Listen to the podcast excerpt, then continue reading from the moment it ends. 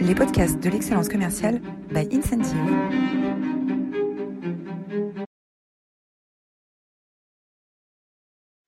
Bonjour à tous et bienvenue dans cette nouvelle édition des masterclass de l'excellence commerciale. Nous avons un panel de choix aujourd'hui et nous sommes ravis avec euh, Hervé Kaiser d'accueillir Benoît Douzami, directeur général de Cannes Patrimoine. Bonjour Benoît. Bonjour à tous. Michel Bess, le DRH, anciennement directeur commercial de MACSF. Bonjour Michel. Bonjour.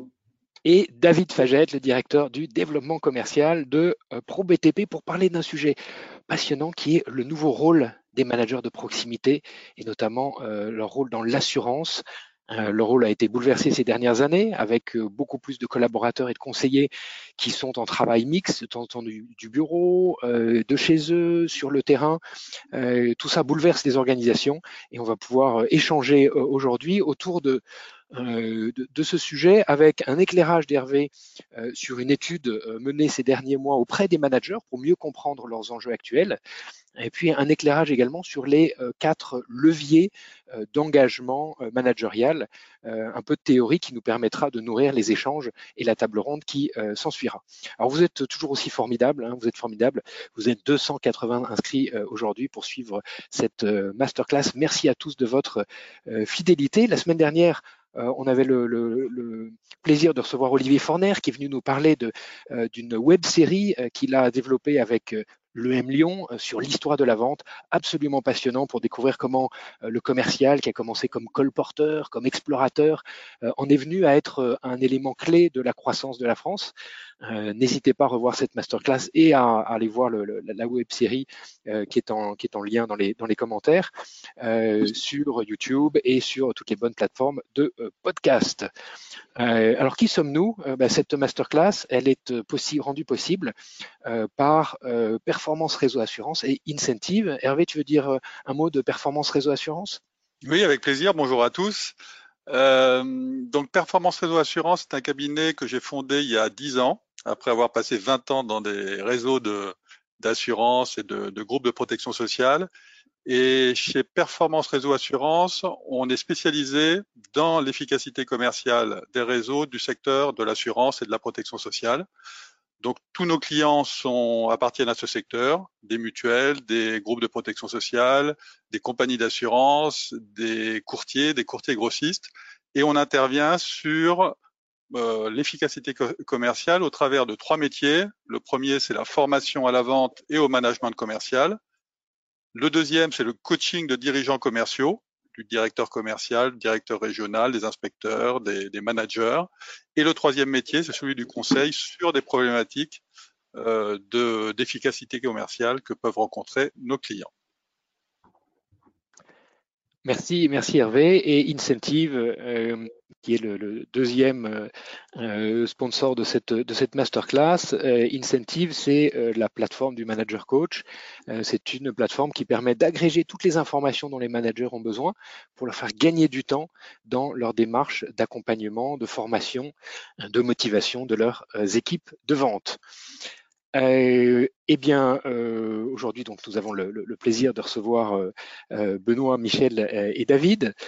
On, reviendra vers, leur, parcours plus précisément en début de, table ronde. Et peut-être qu'Hervé, on peut commencer à travers le, à, regarder les conclusions de l'enquête que tu as menée ces derniers, ces derniers mois auprès de managers de, de, de mutuelles, de mutuelles en France. Tout à fait. Alors, euh, cette enquête que l'on a menée d'octobre 2021 à janvier 2022 est une enquête euh, qui est la deuxième version euh, d'une première vague que nous avions fait en 2020 et qui, elle, concernait les commerciaux. Hein. donc, on était en 2020 sur les, les commerciaux, les conseillers commerciaux, plus, plus précisément de mutuelles, et là, on va le voir, on est euh, sur les managers de proximité de ces commerciaux. Donc, une enquête réalisée sur LinkedIn, euh, menée d'octobre à janvier, 150 managers commerciaux de proximité euh, interrogés, représentant 35 organisations, mutuelles, groupes de protection sociale, compagnies d'assurance, euh, dont euh, je pense certains euh, appartenant au réseau de nos invités aujourd'hui. donc des managers de, de, proximité qui encadrent soit des itinérants, des commerciaux itinérants, soit des sédentaires, également des managers de call center et de centres de relations clients. Alors première première question qui leur était posée quelles sont les principales difficultés qui empêchent vos collaborateurs commerciaux de performer? Leurs difficultés à organiser efficacement leur activité, on détaillait un peu plus euh, le, libellé, c'était la gestion du temps, la priorisation des tâches. Donc pour 73% euh, des managers, le principal, la principale difficulté de leurs équipes, c'est l'organisation de l'activité et d'ailleurs, on le verra tout à l'heure, ils passent beaucoup de temps, ces managers, à organiser l'activité, à aider leurs collaborateurs à organiser leur activité. Deuxième critère, deuxième item, le manque de courage pour oser plusieurs choses, oser euh, aborder des nouvelles cibles, oser euh, relancer des clients difficiles, challenger leurs clients, oser demander des recommandations. Euh, pour 50% euh, des, des, des managers, c'est la difficulté qu'on rencontre principalement leurs collaborateurs. Leur manque de compétences en technique de prospection. Le thème de la prospection revient très souvent. D'ailleurs, on intervient, nous, beaucoup sur ce thème-là. Prospection, bien sûr, classique, prise de rendez-vous par téléphone, mais également prospection avec les nouveaux euh, modes de prospection, réseau, réseautage, réseaux sociaux. C'est un, sujet qui, euh, qui, est, euh, qui représente pas mal de difficultés pour les collaborateurs. Manque de ténacité, de persévérance dans le temps. Euh, capacité à relancer les clients, les devis, euh, tenir dans le, dans le temps. Donc ces quatre premiers critères se détachent euh, nettement. Et puis ensuite, vous le voyez, un certain nombre d'autres critères, manque d'adhésion au principe même de performance commerciale. Alors, contrairement à ce qu'on pourrait penser, ce n'est pas que dans les mutuelles. Les résultats, alors dans certaines mutuelles, effectivement, il y a moins de culture de la performance, mais euh, quand on analyse les résultats mutuels par rapport au réseau d'assureurs, euh, euh, ou d'autres euh, organismes, il n'y a pas une différence aussi marquée. Euh, le manque de motivation, le manque de compétences techniques de vente et négociation, manque de connaissances de leur cible, et puis après, donc plus en retrait, les outils commerciaux, le manque de disponibilité de leur manager et le manque de compétences sur les produits et services. Donc clairement, ce qui ressort, c'est des difficultés à organiser l'activité au quotidien, euh, l'activité commerciale. Et alors, qu'est-ce qu'un manager de proximité peut faire de plus efficace pour aider ses collaborateurs à performer? C'est la, deuxième question que tu as alors, posée. Alors, on leur a posé, la question. Alors, qu'est-ce qu'ils peuvent faire? Euh, bah, Plusieurs choses. Les accompagner en clientèle ou écouter des appels téléphoniques et débriefer. Hein, donc, clairement, c'est perçu par les, par les managers de proximité comme le, le levier principal. On verra tout à l'heure que ça pose problème puisque ça demande du temps et le temps euh, pour les managers de proximité comme pour euh, beaucoup de personnes est quelque chose de, difficile à obtenir et à dégager. Favoriser un esprit d'équipe grâce à des animations collectives. Donc là, c'est le manager animateur de, de l'équipe. Euh, le suivi, mener avec eux régulièrement des entretiens de suivi et d'activité, 52%. on verra que là également, pour certains managers qui ont des équipes importantes ou alors des équipes euh, euh, dispatchées sur le territoire, ça peut être compliqué euh, ces entretiens de suivi, même si les, les outils de, à distance peuvent permettre de le faire, ça prend du temps hein, si on veut le faire de, de façon euh, efficace. Les aider à définir leur stratégie commerciale locale, les plans d'action, euh, booster, hein, donc là c'est le, le leadership, booster ses collaborateurs, euh, valoriser les actions au sein de l'entreprise, former, et puis vous voyez d'autres critères euh, qui sont pour les managers de proximité moins importants. Et alors, est-ce que les, managers pensent que euh, les collaborateurs ont les bonnes compétences nécessaires pour atteindre leurs objectifs? Alors, on va voir ça. on leur a posé tout simplement la question. Alors, on leur a posé la question de façon assez précise euh, un peu comme un entraîneur d'une équipe de foot qui voudrait estimer, euh, voilà, quelle est la, partie de, l'équipe qui a les compétences. Donc, on leur a demandé comment se répartissent, selon vous, les compétences dans votre équipe. Donc, 61% des managers considèrent qu'ils ont une bonne équipe, hein, puisque 70% des collaborateurs sont compétents dans cette équipe. Donc la majorité des collaborateurs de l'équipe sont compétents.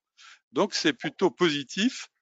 C'est un peu étonnant parce que sur le terrain, on n'entend pas toujours ça des managers hein, qui souvent euh, se plaignent d'avoir peut-être pas euh, l'équipe idéale, des, collaborateurs qui sont pas suffisamment compétents. Euh, pour autant, là, en tout cas dans cette étude, ils expriment de façon positive le fait qu'ils ont plutôt en majorité des équipes compétentes. Alors ils sont compétents, mais est-ce qu'ils sont motivés? Alors là, par contre, c'est moins positif au niveau des réponses, des réponses effectivement. Euh, seulement 43,6% des managers considèrent qu'ils ont à 70% une équipe euh, de collaborateurs motivés. Hein, donc euh, c'est moins le cas. Donc des collaborateurs plutôt compétents, mais un manque de motivation euh, chez chez pas mal de collaborateurs. En tout cas, c'est l'avis des, des des managers. Mais dans les, alors les, on peut pas comparer puisque c'était pas la même période et pas forcément les mêmes réseaux. Mais en 2020, dans l'étude des collaborateurs, effectivement, on avait noté un, manque de motivation important d'une part importante des, collaborateurs. On le verra tout à l'heure avec la, motivation des managers. Et alors le, euh, face à cette, cette, motivation. Donc ils, ont, ils sont compétents, ils ont des équipes compétentes, ils ont des équipes moyennement motivées. Euh, comment se sentent les managers? Quelles sont les, difficultés qu'ils perçoivent dans l'exercice de leur métier? Alors, on leur a posé la question, quelles sont vos principales difficultés dans l'exercice de votre métier de manager commercial? Alors là, on a une, une, réponse qui écrase toutes les autres. Le fait d'avoir trop de reporting et de tâches administratives à effectuer. Euh, ça fait 30 ans que je suis dans les réseaux, c'est vrai que ça fait 30 ans que j'entends ça aussi. Pourtant, on pourrait se dire qu'il y a eu pas mal d'efforts euh, sur les outils, sur la simplification. Euh, Aujourd'hui, ça reste, en tout cas, ce qui, ce qui exprime beaucoup de managers, c'est l'administratif, le reporting prend beaucoup, beaucoup de temps. Euh, et donc, c'est une difficulté. 68% le déclarent. Euh, ensuite, des critères euh, moins importants et plus répartis, l'éparpillement géographique de vos collaborateurs, euh, pour 28%. Euh, le fait d'avoir également des objectifs de vente, hein, euh, en plus de votre mission de manager, on retrouve dans des réseaux, notamment des réseaux euh, de taille moyenne ou petite, eh ben, double, une double mission pour le manager, à la fois manager, mais également produire, ce qui n'est pas toujours évident, et notamment sur certaines périodes. Euh, bon, ensuite, le manque de consignes claires de la direction, le manque d'autonomie. Hein, on sait que c'est un facteur clé de motivation, l'autonomie que ce soit pour un commercial ou un manager, euh, le manque d'aide de la part de votre propre manager, un effectif trop important de collaborateurs et puis d'autres critères un peu moins, cités. Et finalement, on ne voit pas ressortir de, euh, critères sur euh, la désorganisation liée au télétravail. Finalement, c'est des critères assez classiques hein, qu'on voit remonter.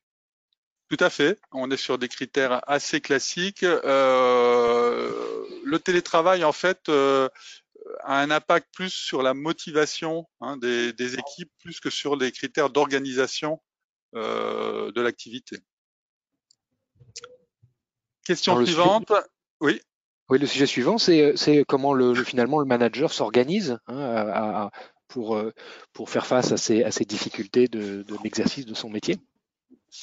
Alors là, on a une mauvaise, euh, enfin une mauvaise surprise, une, euh, une, une des réponses euh, euh, qui, qui, qui, montrent effectivement qu'il y a vraiment un problème avec le temps. 45% des managers managent moins de la moitié de leur temps. Ils sont managers de proximité, certains avec des équipes, euh, comment dire, et, et, des missions qui ne sont, qui ne sont consacrées qu'au management de l'équipe. Euh, donc on pourrait se demander, à contrario, qu'est-ce qu'ils font le reste du temps? Alors ils nous disent que bah, ils font beaucoup de reporting, beaucoup d'administratifs. En tout cas, euh, euh, la majorité euh, des, des, managers passent euh, peu de temps à manager, ce qui est, ce qui est clairement problématique et on le verra tout à l'heure au niveau de la motivation. L'impact sur la, sur la, performance euh, euh, de, de, l'équipe?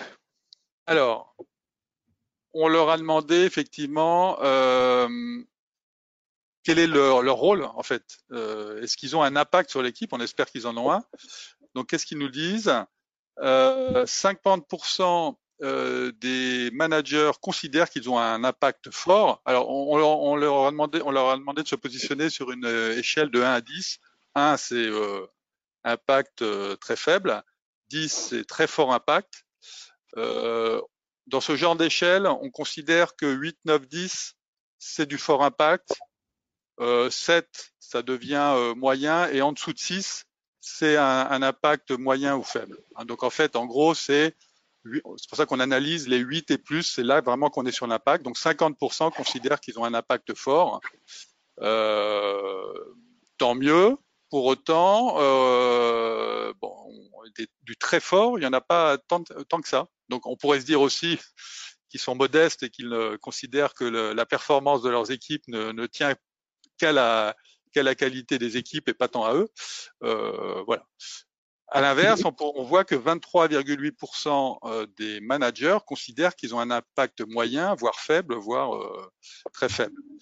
Euh, ce qui est plutôt et, là et je me souviens quand on demandait quand on demandait aux commerciaux, 55% des commerciaux, alors là c'est tout secteur confondu, 55% des commerciaux considèrent que leur manager ne leur apporte pas de valeur tout à fait. Là, bah, là c'est peut-être, ça fait partie de ces 23, oui, ces 23,8% effectivement qui eux-mêmes considèrent qu'ils n'ont pas d'impact sur la, ou peu d'impact sur la performance de leurs équipes. Et dernière, euh, dernière question, euh, positive celle-là, et qui euh, donne de l'espoir. À combien évaluez-vous votre propre motivation en tant que manager? Et là, moi, j'ai été vraiment euh, surpris euh, ils sont extrêmement motivés. Euh, 72% euh, des managers se disent motivés, dont 32% euh, mettent la note maximale. Si on compare par rapport, on avait posé la même question aux commerciaux il y a en 2020, il n'y avait que 44% des commerciaux qui se considéraient comme motivés et la barre des 10 euh, même 9-10, c'était que 10%. Donc là, franchement, les, les managers se déclarent très motivés. Tant mieux, parce que pour manager et avoir de l'impact sur les équipes, euh, faut être soi-même motivé. Sinon, la mission est, est compliquée. Donc euh, là, c'est plein d'espoir euh, sur ce critère-là. Voilà, donc c'était un extrait. On, on, vous présente pas toutes les toutes les questions, ça serait un peu un peu long. Euh, eh, avant de commencer la table ronde euh, qui aura lieu en deuxième partie de, la, de notre réunion, j'ai quand même envie là de poser la question à nos trois invités de, de savoir euh, par rapport à ces, à ces résultats de cette étude, quels sont leurs, leurs étonnements ou leurs réactions Est-ce qu'il y a quelque chose qui les, qui les étonne ou, qui les, ou au contraire qui confirme leur vision des choses qui, qui, qui commence? Je viens. Je viens parler Michel, de la, ouais, Michel. je viens parler de la, de la question euh, autour euh, de, du, du, reporting euh, administratif. Alors, comme tu le disais tout à l'heure, euh, moi aussi, ça fait 30 ans que j'entends ça. Alors, il y a deux, il y a deux analyses hein, que, que, je suggère. C'est, j'ai pas le temps de faire du, du, commercial parce que j'ai trop de reporting. Soit c'est les compagnies et les, sociétés d'assurance qui n'ont rien compris et qui continuent à s'échiner, à vouloir à savoir euh, à la minute ou à la demi-heure ce que font leurs collaborateurs, et à partir de là, demandent beaucoup de reporting. Et dans ce cas-là, je pense que c'est pas le sens de l'histoire. Ça, c'est le premier point. Donc, euh, multiplie les, les, les reportings qualitatifs, quantitatifs, etc., etc. Ou bien, ou bien, ne mésestimons pas non plus le côté joueur des commerciaux qui peuvent aussi dire, ah ben mon pauvre chef, le chef, chef j'ai pas le temps de faire du business, vous me demandez tellement de reporting que euh, j'ai pas le temps de faire tout ce que je voulais. Donc, c'est quelque chose d'assez, constant. Moi, ça me désole un petit peu parce que c'est vrai que ça fait 30 ans que ça dure. Alors, je me dis que peut-être de, les compagnies et puis peut-être les collaborateurs aussi doivent faire des efforts et essayer de gérer ça peut-être un peu, un peu différemment. Je sais pas si c'est possible, mais en tout cas, c'est ce que je pense. Benoît, un avis? Oui, mais moi je veux bien, je veux bien rebondir sur ce que dit Michel parce qu'il a tout à fait raison. Je pense que ça fait 30 ans que ça dure et qu'on entend les mêmes choses. Alors, moi j'ai un éclairage personnel qui est euh, que je trouve aussi assez intéressant, c'est que j'ai eu l'occasion de diriger des réseaux salariés où j'ai entendu ça 300 fois. Euh, et effectivement, le côté joueur, sans aucun doute, puisque tu mets 10 d'administratif ou t'en mets 50 ou t'en mets 100, il y en aura toujours trop quoi qu'il arrive. Donc ça, c'est à partir du moment où tu connais cette constante-là, je pense qu'à un moment, il faut malheureusement passer un petit peu outre. Mais comme j'ai la chance aujourd'hui d'avoir un réseau non salariés et euh, d'indépendants et de chefs d'entreprise qu'on manage forcément, on va en reparler après, euh, très différemment, on se rend compte que en tant que compagnie, c'est vrai que de mettre moins d'indicateurs, euh, d'être peut-être moins dans un pilotage, si j'ose dire, très très prégnant, ça peut marcher aussi. Donc ça nous oblige à se repenser quand même et à se réinventer un tout petit peu. Et, et moi, je me suis rendu compte que ce qui me paraissait une nécessité avant, maintenant par nécessité, l'est beaucoup moins, mais du coup, et pas pour autant peu efficace. Euh, qu'on fait les croissances qu'on arrive à avoir dans, ce type de compagnie. Donc voilà, ça oblige aussi nous à revoir un peu le logiciel et c'est deux angles euh, différents mais intéressants.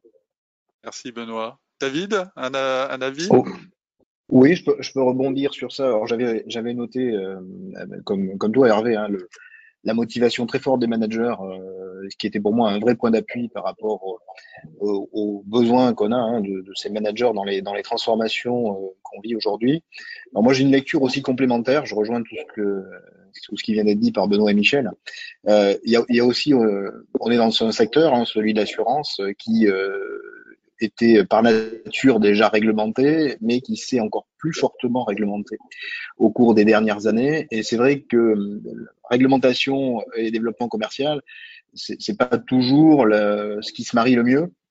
Et euh, après, c'est une question de, de perception. Et c'est vrai que des personnes qui ont euh, l'autonomie, qui sont sur le terrain, euh, il, y a, il peut y avoir une perception de cette, euh, réglementation, le devoir de conseil, tout, toute la, tout, ce qui s'est compilé au cours des, des différentes années, qui peut leur paraître lourd, effectivement. Donc, on a aussi un rôle, je pense, d'accompagnement à notre niveau pour expliquer et donner du sens sur tous ces sujets, tous ces sujets qui sont importants et qui avancent. Moi, je comprends aussi cette, cette, cette perception-là. Hein, et puis, on est encore dans une logique de, de transformation pour vers plus de digitalisation dans une société qui s'accélère et effectivement on a, on a besoin de ça.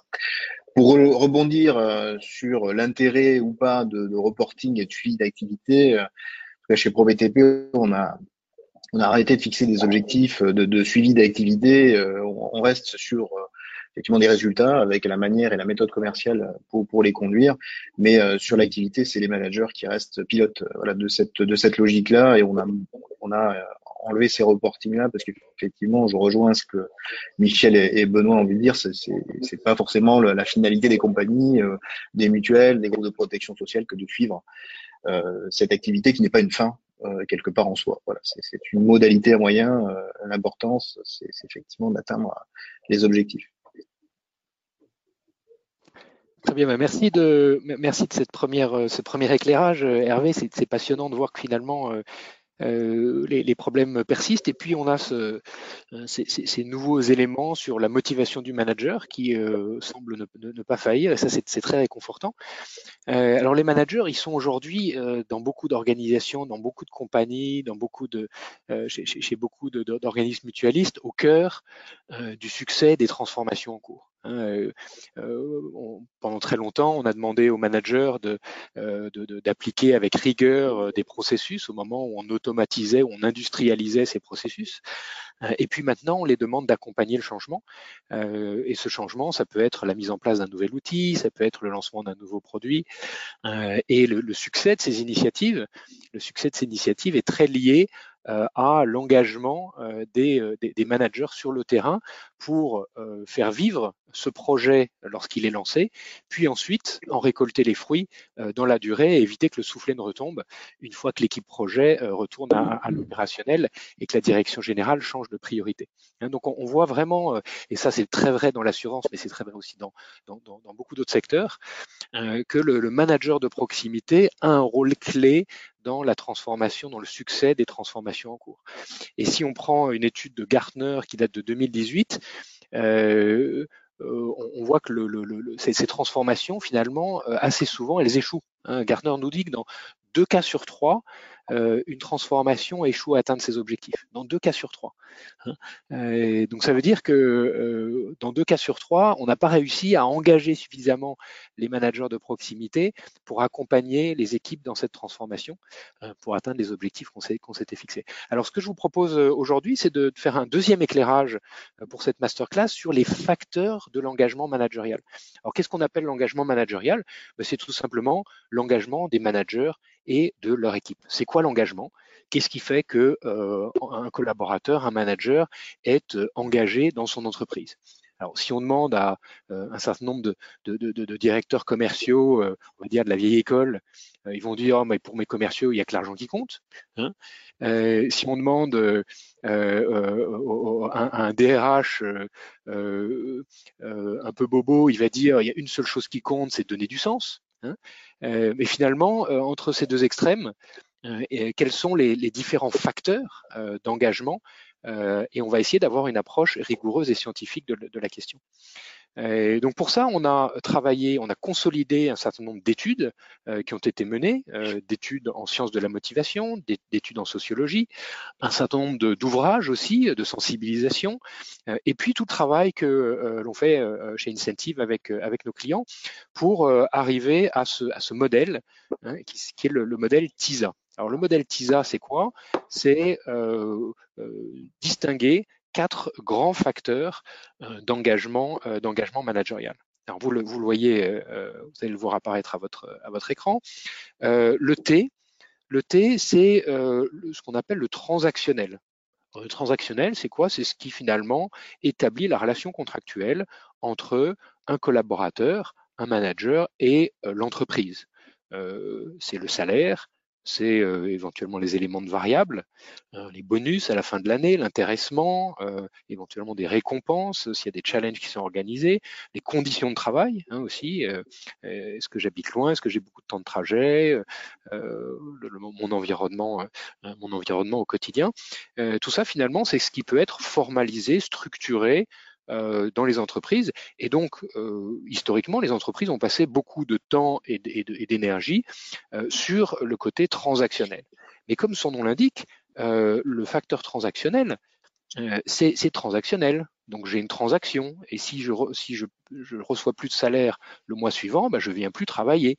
Euh, si on, on m'a motivé pour vendre un nouveau produit en me donnant 10 euros Hein, à chaque fois que je vends un, produit, euh, et ben quand j'arrête de recevoir 10 euros, j'arrête de, vendre ce, produit. Hein. Heureusement, la réglementation européenne est passée par là pour empêcher ces dérives qu'on a vues dans le, dans, le passé, hein. mais, euh, euh, mais c'est encore très fort dans l'esprit de dans beaucoup d'organisations que finalement on va motiver les gens, on va motiver les gens par l'argent. Donc ça c'est le, le transactionnel et on estime, on estime que le transactionnel ça compte pour 25% du pouvoir motivationnel, du pouvoir d'engagement. Hein. Et pourtant, c'est une grosse partie euh, de, des efforts de structuration euh, euh, dans les entreprises. Après, donc ça, c'est l'engagement ponctuel. Hein. Et puis après, il y a l'engagement durable, ce qu'on appelle les, les, les, facteurs, les, facteurs, intrinsèques, hein, qui vont chercher de l'engagement au, plus profond de, de, des personnes. et là, on a trois facteurs. le, facteur, le facteur individuel. Dans le facteur individuel, il y a les apprentissages est-ce que mon entreprise me donne les moyens d'apprendre, de progresser, euh, d'améliorer mon employabilité finalement hein? Euh, euh, Est-ce que je suis autonome dans mon métier? On en parlait tout à l'heure. Hein, Hervé, dans, l'enquête, là, tu, mentionnais que l'autonomie était un, facteur important d'engagement et de motivation pour le, manager. Et est-ce que je peux m'accomplir? Est-ce que je suis fier de, ce que je réalise?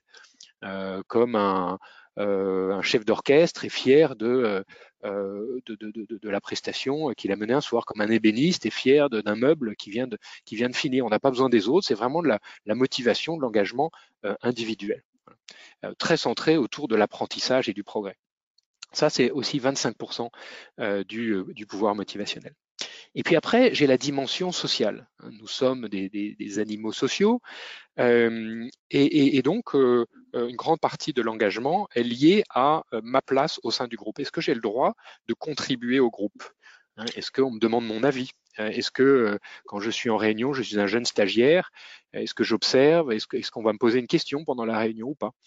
Ensuite, quand je contribue, à travers mon travail, à travers mes interventions, à travers mon énergie Est-ce que je reçois une reconnaissance de mon manager ou du, manager de mon manager Et puis le, dernier levier sur ce facteur social, c'est la fierté d'appartenance, qui est un levier extrêmement puissant euh, qui nous, permet euh, finalement euh, de, de, libérer des énergies collectives incroyables. C'est ce qui fait qu'on va être des millions à descendre dans la rue quand on gagne la Coupe du Monde de football, on est des millions à sauter sur nos canapés quand on gagne en face des, des All Blacks.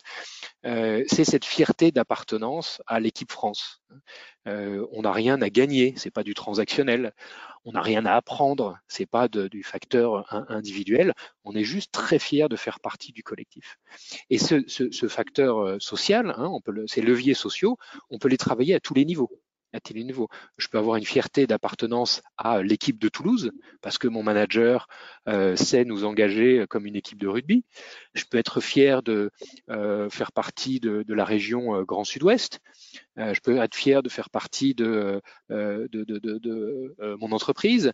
Je peux être fier d'être français. Voilà, on peut vraiment travailler cette, fierté collective à tous les niveaux. Et ce qu'on observe dans les organisations, c'est que finalement, une grande partie des, euh, euh, des leviers euh, sociaux sont activés par les managers en fonction de leur savoir-faire, de leur expérience, de leur personnalité, mais rarement structurés et homogènes dans une organisation. C'est-à-dire qu'il y, a peu de, mécaniques structurées, systématiques, qui permettent de renforcer l'engagement social.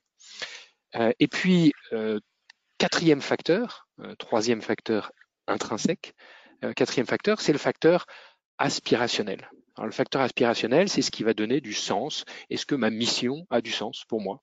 Est-ce que mes valeurs sont alignées avec euh, les valeurs de, l'entreprise hein? Est-ce que j'ai l'opportunité euh, dans mon, travail ou à travers mon entreprise de contribuer à ma communauté hein?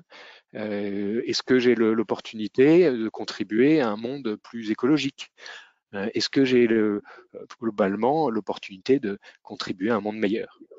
Donc on voit que euh, finalement l'engagement c'est assez simple, ça n'est ni que l'argent ni que le sens que l'on donne à, son travail, c'est un mix, c'est un mix. Euh, c'est une, savante alchimie. Alors, il n'y a pas de bon et de mauvais modèle, il n'y a pas de bonne et de mauvaise situation, euh, euh, mais, c'est surtout l'équilibre que on va développer dans une culture d'entreprise qui va faire que les quatre facteurs sont efficaces ou pas. Alors, je vais prendre quelques exemples. On peut mettre beaucoup d'efforts sur un facteur et puis que ça soit pas efficace. Hein. Une grande entreprise euh, qui euh, vend beaucoup de produits euh, et qui a, qui, a des, pourcentages de salaire variable, donc qui travaille beaucoup sur le transactionnel important, mais qui a des plans de salaire variable très complexes avec une vingtaine d'indicateurs qui rend le salaire variable opaque pendant tout le trimestre, mettra beaucoup de moyens sur le transactionnel, mais finalement ces moyens seront peu efficaces parce que peu engageants, peu motivants au quotidien, parce que le salaire variable ne pourra pas être utilisé comme un outil de management euh, pour, euh, pour euh, amener le, collaborateur à se dépasser. Donc on voit que pareil sur l'individuel, hein, on peut mettre beaucoup d'efforts sur la formation avec beaucoup de programmes, mais si ces efforts ils sont pas relayés sur le terrain par un manager qui sera dans une démarche de coaching de ses équipes, eh ben on peut finalement passer à côté de ce facteur de ce facteur individuel.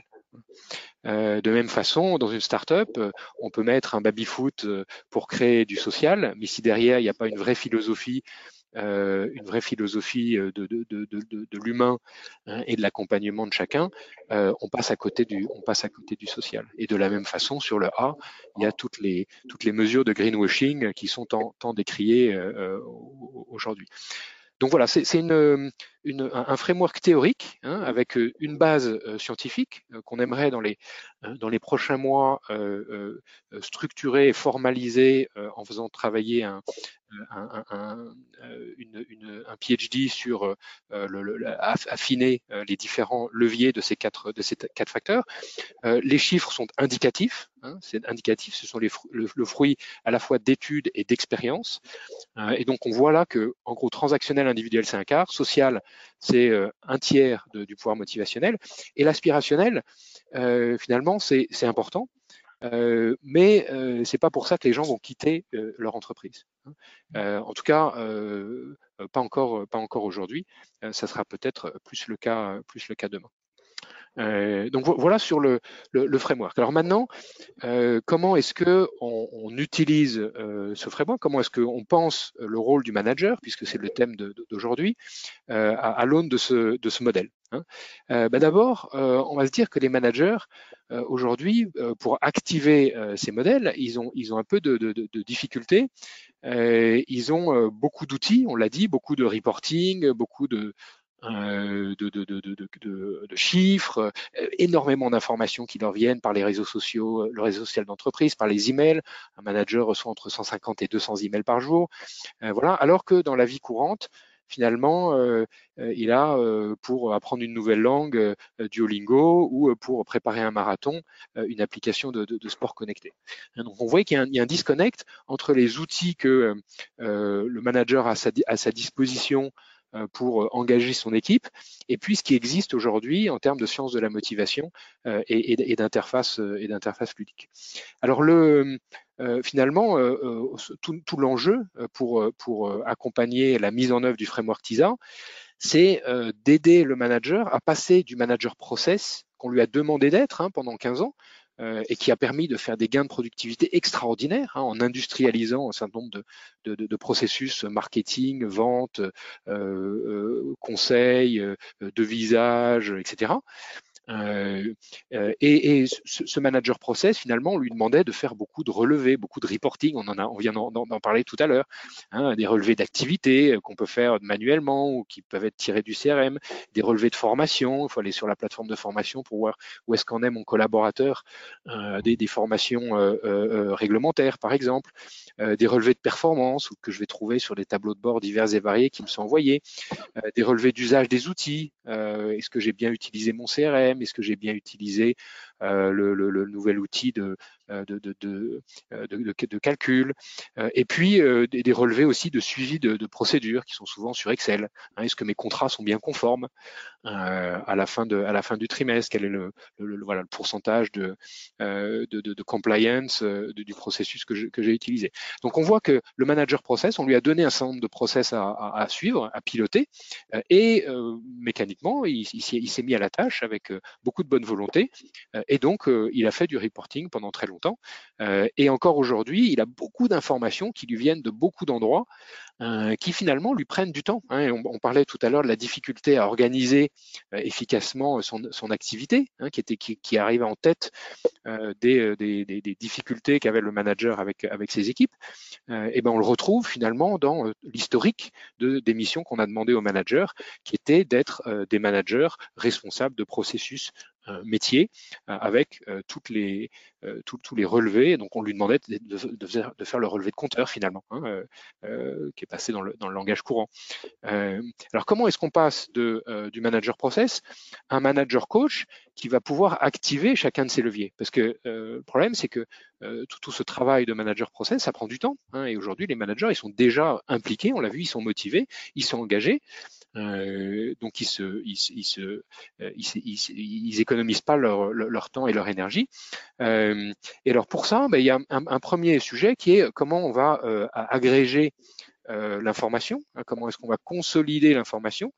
Hein, et on voit dans beaucoup d'industries euh, des processus de, euh, alors euh, dans certaines industries, dans l'industrie de la distribution, on a appelé ça des data lakes, voilà, on consolide l'information et puis pour la mettre à disposition de l'interlocuteur, de l'usager sous une forme plus digeste, on va dire. Hein. donc la, première étape dans, dans, pour passer au manager coach, c'est d'abord d'aider le manager.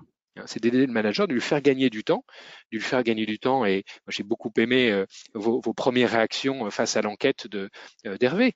c'est de dire, bah, maintenant, le reporting, on est beaucoup moins exigeant sur sur le reporting parce qu'on s'aperçoit que c'est c'est pas ça qui est important. Alors, il faut quand même suivre hein, ces indicateurs, mais donc pour le manager, il faut éviter qu'on lui demande euh, de chercher euh, dans le CRM, dans la plateforme de formation, dans les différents tableaux de bord qui soient par email, dans chaque outil, euh, voilà, tous ces tableaux Excel. Ça, ça prend du temps et donc il faut consolider cette information pour la rendre plus digeste et ça va lui faire gagner du temps.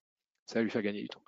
La, deuxième façon dont on peut aider le manager pour devenir un, vrai coach, un vrai coach de la transformation, donc l'aider dans son nouveau rôle, c'est de rendre les chiffres motivants. Alors ça veut dire quoi rendre les chiffres motivants? C'est ce que ce qu'on appelle la gamification.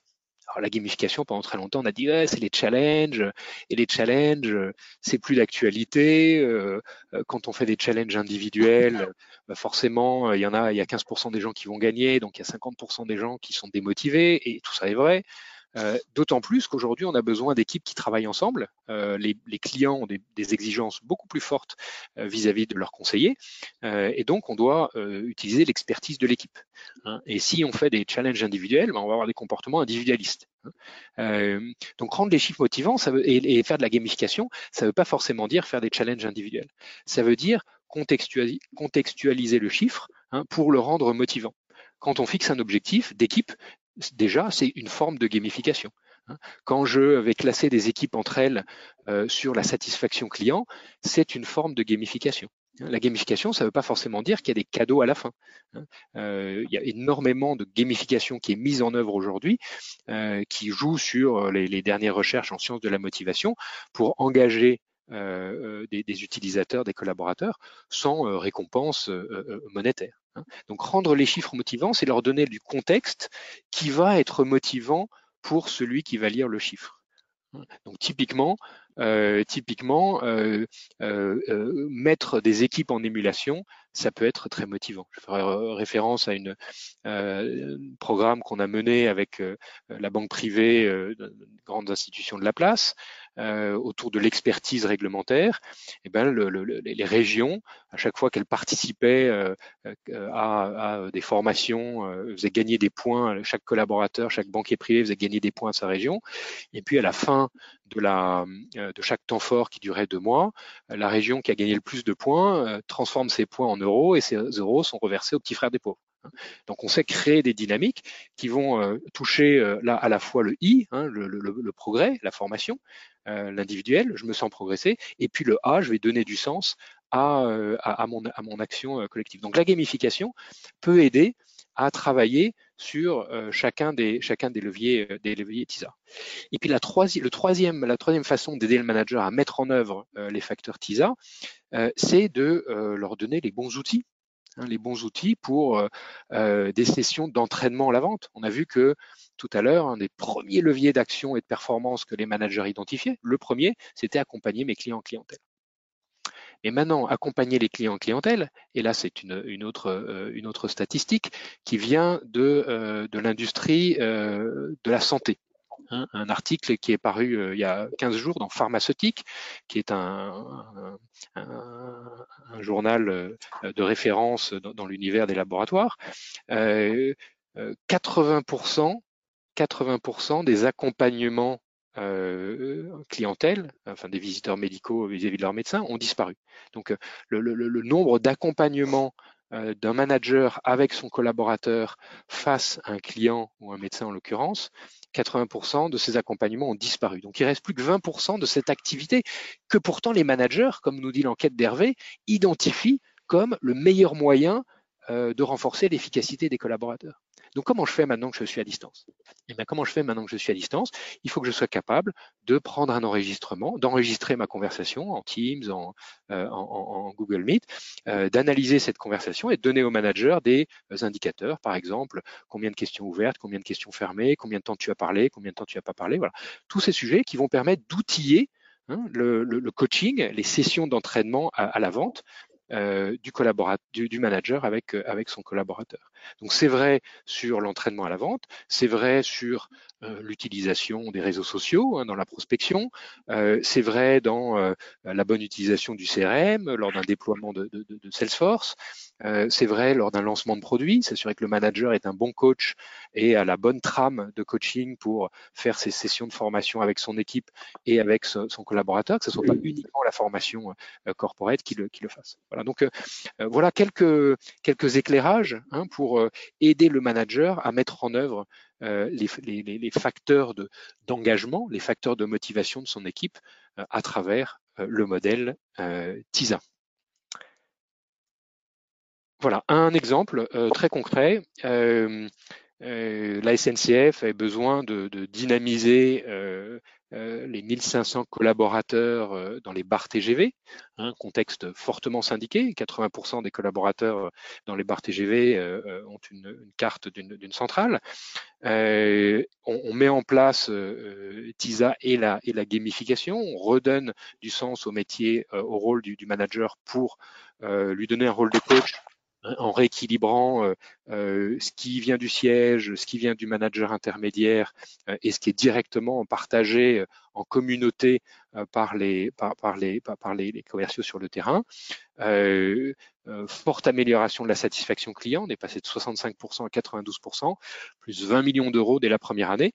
un impact direct sur le chiffre d'affaires. Donc le framework TISA, quand on va chercher de l'engagement, quand on va chercher de l'engagement, c'est efficace. Pourquoi? Parce qu'on focalise les énergies collectives dans une même direction. Dans une même direction. Euh, on échangeait euh, il, y a, quelques semaines avec euh, le, directeur, nouveau directeur commercial de la, GMF, qui nous disait bah, quand je suis arrivé, on avait un taux de contact qui était faible.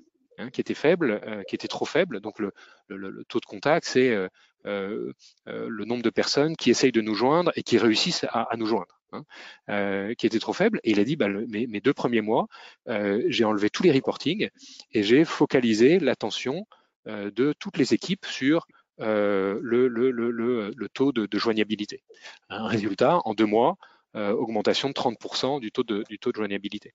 Hein, donc euh, l'idée euh, derrière le TISA, c'est de créer de l'engagement et l'engagement, il sert à focaliser les énergies sur les enjeux prioritaires, des enjeux de transformation, des enjeux de lancement, des enjeux de satisfaction, de satisfaction client. Donc il y a une mécanique à travers l'engagement euh, qui est bénéfique euh, quand on a des quand les priorités euh, quand les priorités sont bien claires. Et derrière même dans des contextes compliqués avec peu de contacts managériaux avec une résistance une inertie au changement assez forte comme dans le cas de, de, de la SNCF et, et Nures Wagonly on arrive à, à, à, accompagner des transformations des transformations majeures. Voilà pour le pour le framework TISA euh, est-ce que, est-ce que peut-être euh, euh, on, peut commencer par, par les, les, rituels de, de management, hein, les rituels de management à travers le Covid, on a bouleversé les organisations.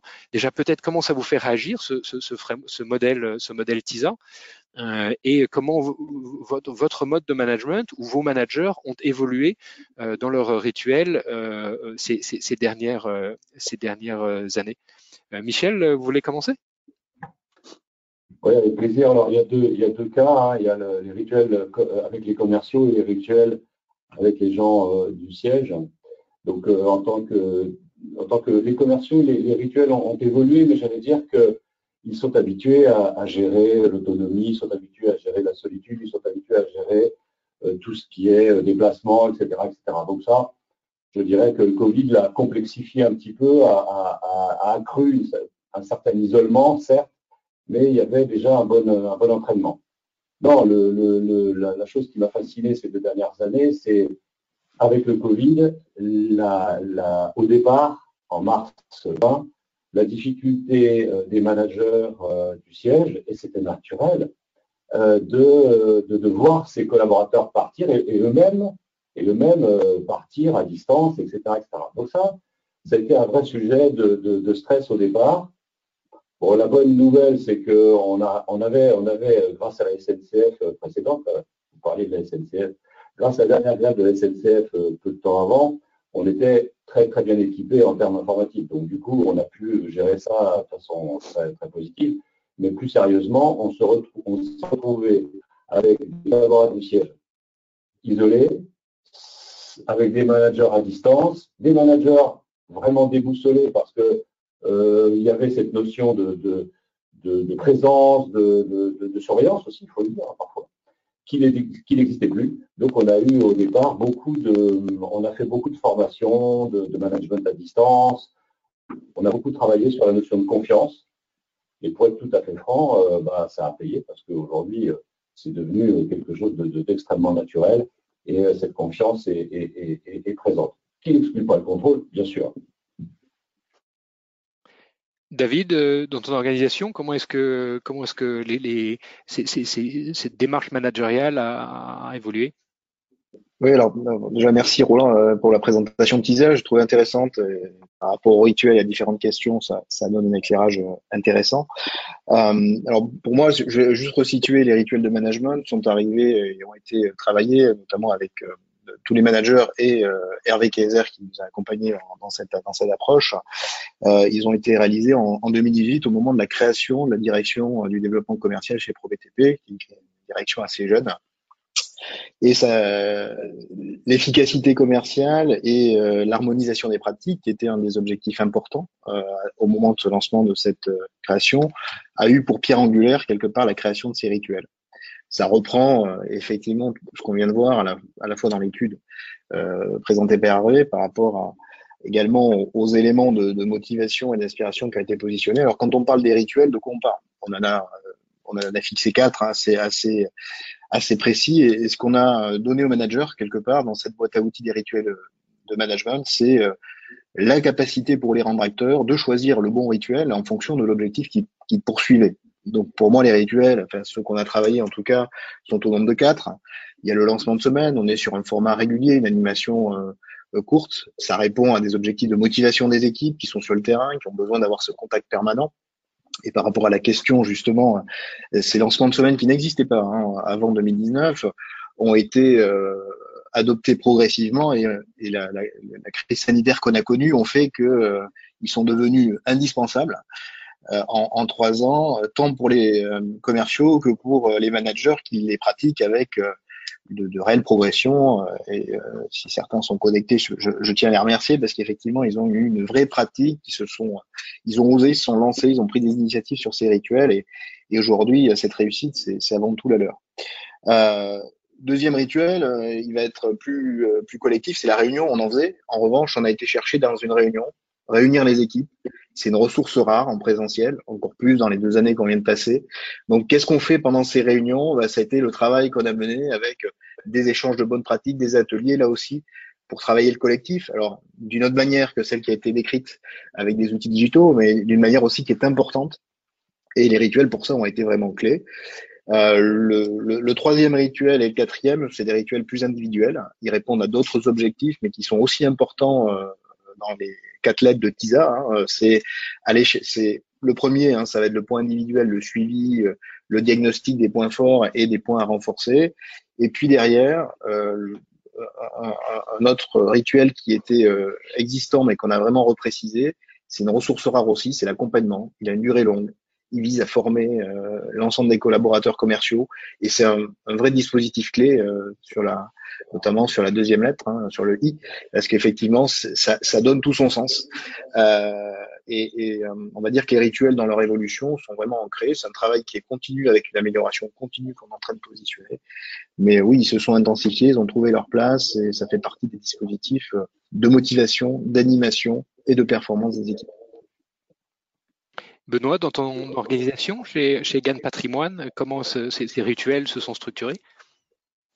Alors nous, j'aimerais dire, c'est un peu la, combinaison de ce que viennent de, dire euh, euh Michel et David, c'est-à-dire que on est convaincu que dans cette période qui a été un petit peu plus euh, effectivement un petit peu plus difficile, il fallait effectivement plus de respect des, des rituels, de toute façon un petit peu étonnante. On pourrait dire bah, finalement avant on avait besoin de, rituels et après euh, est-ce qu'on en a encore besoin? Est-ce que finalement tout ça c'est allégé? J'ai envie de dire c'est presque c'est plutôt l'inverse, c'est-à-dire qu'on s'est rendu compte que les gens avaient besoin de ces rituels, avaient besoin de ces rencontres, avaient besoin de plus d'accompagnement. Et ça, c'était hyper important, alors que ce soit les, les points du lundi, les points du vendredi, les calls, les réunions mensuelles, etc., etc. D'autant plus que quand on a été amené à faire pas mal de choses à distance, euh, de fait, euh, là-dessus, moi, je suis assez un petit peu peut-être à l'ancienne, hein, mais le physique remplacera jamais la distance. Hein, enfin, ou l'inverse, plutôt la distance remplacera jamais le physique. Et on, on voit bien que c'est euh, voilà. Donc, euh, donc, si on fait les choses à distance, il faut les faire différemment. Il faut les repenser ces rituels à distance, et du coup, il faut donner plus de sens. C'est là aussi, sans faire le DRH bobo, le sens à ce moment-là va être important.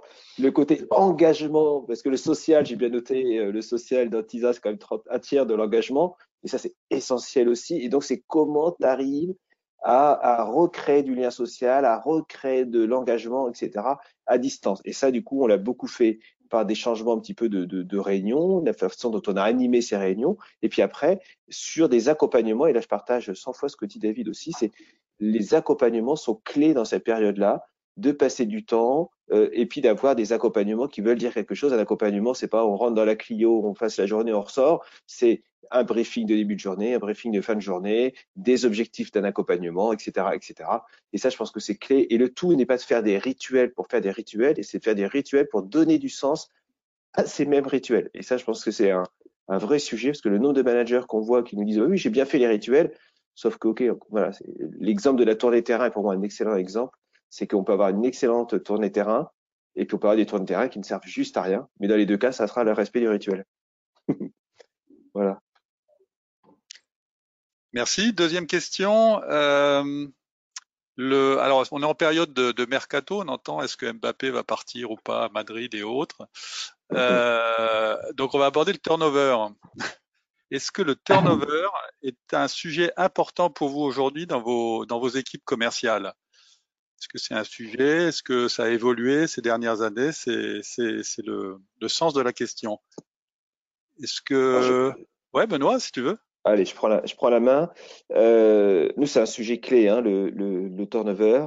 Alors nous, quand on est chez Gain Patrimoine, personne ne part de chez Gain Patrimoine, hein, c'est évidemment. Euh, mais plus sérieusement, euh, nous, on a un taux turnover qui les deux premières années. Euh, après, les, quand les gens sont installés, euh, très sérieusement, ils restent, ils ne partent plus et voilà, ça se passe, ça se passe très bien. Encore une fois, nous, nos, les équipes commerciales, ce sont des, des chefs d'entreprise puisqu'ils sont indépendants. Euh, et donc les gens, euh, voilà, j'ai toujours tendance à dire, moi, the sky is the limit. Hein, ils peuvent travailler beaucoup, ils font ce qu'ils veulent, euh, et à la fin, effectivement, ils peuvent gagner beaucoup d'argent, ils ont beaucoup d'autonomie, mais ils sont jamais complètement seuls. Ce qui fait que c'est un modèle qui fait que les gens sont très heureux une fois qu'ils y sont et qu'ils réussissent. La difficulté, c'est les deux premières années. Donc c'est vrai que nous on a été très très attentifs parce qu'on a eu un turnover qui était autour de 50% hein, sur les deux premières années, donc qui est, qui est nous un vrai problème, qui nous coûte beaucoup d'argent qui coûte de l'argent aussi aux gens qui viennent et qui restent pas, euh, évidemment. Donc ça, on a été beaucoup plus, enfin en tout cas moi depuis deux trois ans, on est beaucoup beaucoup plus attentif à la qualité du recrutement, euh, aux soft skills des gens qu'on va recruter aussi, et pas on fait pas attention uniquement au parcours. Ça on fait, on est très attentif à ça, la capacité de réflexion, d'engagement, euh, l'organisation, etc.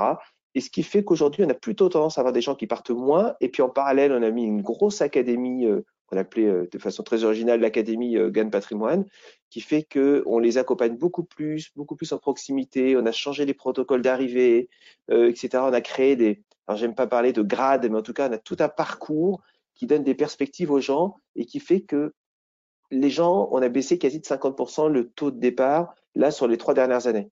Mais aussi, on a recruté paradoxalement un petit peu moins de personnes au démarrage puisqu'on était beaucoup plus exigeants. Mais le fait est que comme ce qui fait venir les gens, 50% de nous, des gens qui viennent, c'est la cooptation, et eh bien quand vous avez des très bons qui réussissent parce que vous avez été plus exigeants au début, et bien à la fin, c'est des meilleurs aussi que vous réussissez à récupérer et c'est un cercle vertueux qui se met en place. Et nous, l'année dernière, en net, on a augmenté plus de 15% la taille du réseau. Donc ça, c'est voilà. Mais il nous a fallu quasi trois ans pour arriver à ça et aujourd'hui, on a beaucoup de, de, de, vrais talents et avec beaucoup moins de départs qu'auparavant. voilà. Donc c'est un point clé à, à avoir. Alors là, on était sur un réseau indépendant. Peut-être, David, toi, euh, ton réseau, il est, il est différent. Est-ce que ce sujet du turnover est, est, important C'est un sujet. Ouais, c'est un, sujet qu'on regarde comme tout le monde. Alors, c'est effectivement important, Hervé. De, de on, a, tous des, des, métiers ou des natures d'entreprise un petit peu différentes. Donc, le groupe BTP est un acteur historique dans la protection sociale du BTP de la filière construction, il est affinitaire, on, on, va travailler beaucoup autour des valeurs et notamment de la redistribution et de la solidarité, avec une politique d'action sociale forte, innovante. Ces valeurs-là, les commerciaux et les, et les, managers les portent au quotidien. Je fais le lien effectivement entre les valeurs, le sentiment d'appartenance. On est dans l'aspirationnel. Hein, je reprends le teaser tout à l'heure. Et euh, ça, ça fait, ça fait partie des valeurs fortes du groupe.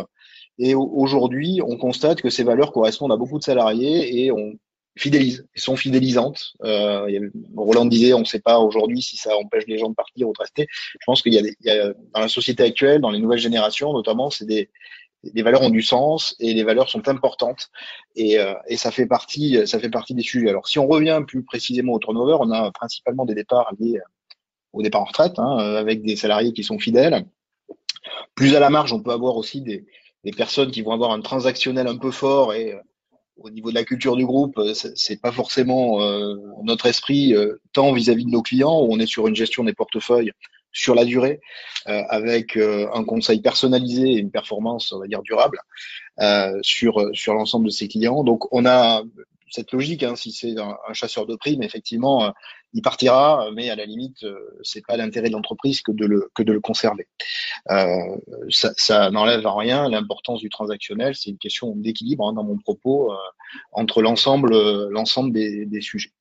Après, je rejoins ce que dit Benoît. On a un vrai sujet autour du, du recrutement, parce que le secteur de l'assurance est peu connu au niveau euh, des jeunes et notamment des jeunes générations. C'est un secteur qui est très réglementé, donc qui s'apprend et qui nécessite une formation lourde. Et, euh, et là, on a, je pense, avec euh, tous les acteurs de la, de la famille de l'assurance, on a, on travaille tous activement pour essayer de, de mieux faire connaître ces métiers-là, attirer les jeunes générations, parce qu'effectivement, le secteur de l'assurance, c'est un secteur qui a des besoins importants de recrutement aujourd'hui et demain. Donc, nous, aussi, on a des filières qu'on est en train de d'améliorer, de structurer, de, de, de, autour d'un aussi d'une école de formation interne et on, on a aussi des, des, managers sur lesquels on investit dans le cadre d'une filière pour les aider aussi à progresser, à se projeter et à évoluer dans l'entreprise. Voilà, donc des filières, de la formation, de l'image du secteur des assurances. En résumé, ça c'est pour moi un facteur important sur cette logique du recrutement. Merci. Michel, troisième type de, réseau, le, sujet du turnover à la MACSF, est-ce que c'est... Oui, donc nous, on a un réseau de, collaborateurs euh, commerciaux salariés. Euh, je dois dire qu'en en fait, on n'en avait pas de turnover il y a encore euh, deux ans, peut-être ouais, deux ans. Mais petit à petit, enfin, on a changé notre, on a fait évoluer notre plan stratégique et on s'est, on s'est dit qu'on avait les forces au niveau de, notre maison, des forces, j'allais dire, euh, financières et intellectuelles, de se développer et d'embaucher des commerciaux. Euh, dans un secteur très affinitaire, hein, comme celui de, David, hein, puisque nous, on, assure à 90% des professionnels de santé. Donc, on s'est dit, on va se développer par nous-mêmes auprès de ces professionnels de santé. Donc, du coup, évidemment, on a commencé à beaucoup recruter. On a recruté pratiquement euh, l'année dernière 140 euh, personnes. Euh, donc, on se retrouve, et l'année d'avant aussi. Donc, on se retrouve face à, évidemment, quand on embauche beaucoup, on a du turnover aujourd'hui. Moi, ce que je pense, c'est que la, la, la, la, particularité que, et je rejoins un peu Benoît là-dessus, c'est que ce qu'on a mis en termes de en place, c'est que tous les collaborateurs qu'on qu'on accueille, on est très vigilant tout de suite sur leur capacité, leur implication euh, et leur, euh, leur motivation, leurs appétences à nos valeurs, leurs appétences à, aux transactionnels. Hein. Nous aussi, on n'est pas une société avec un transactionnel très élevé. On a, un autre type de package de rémunération.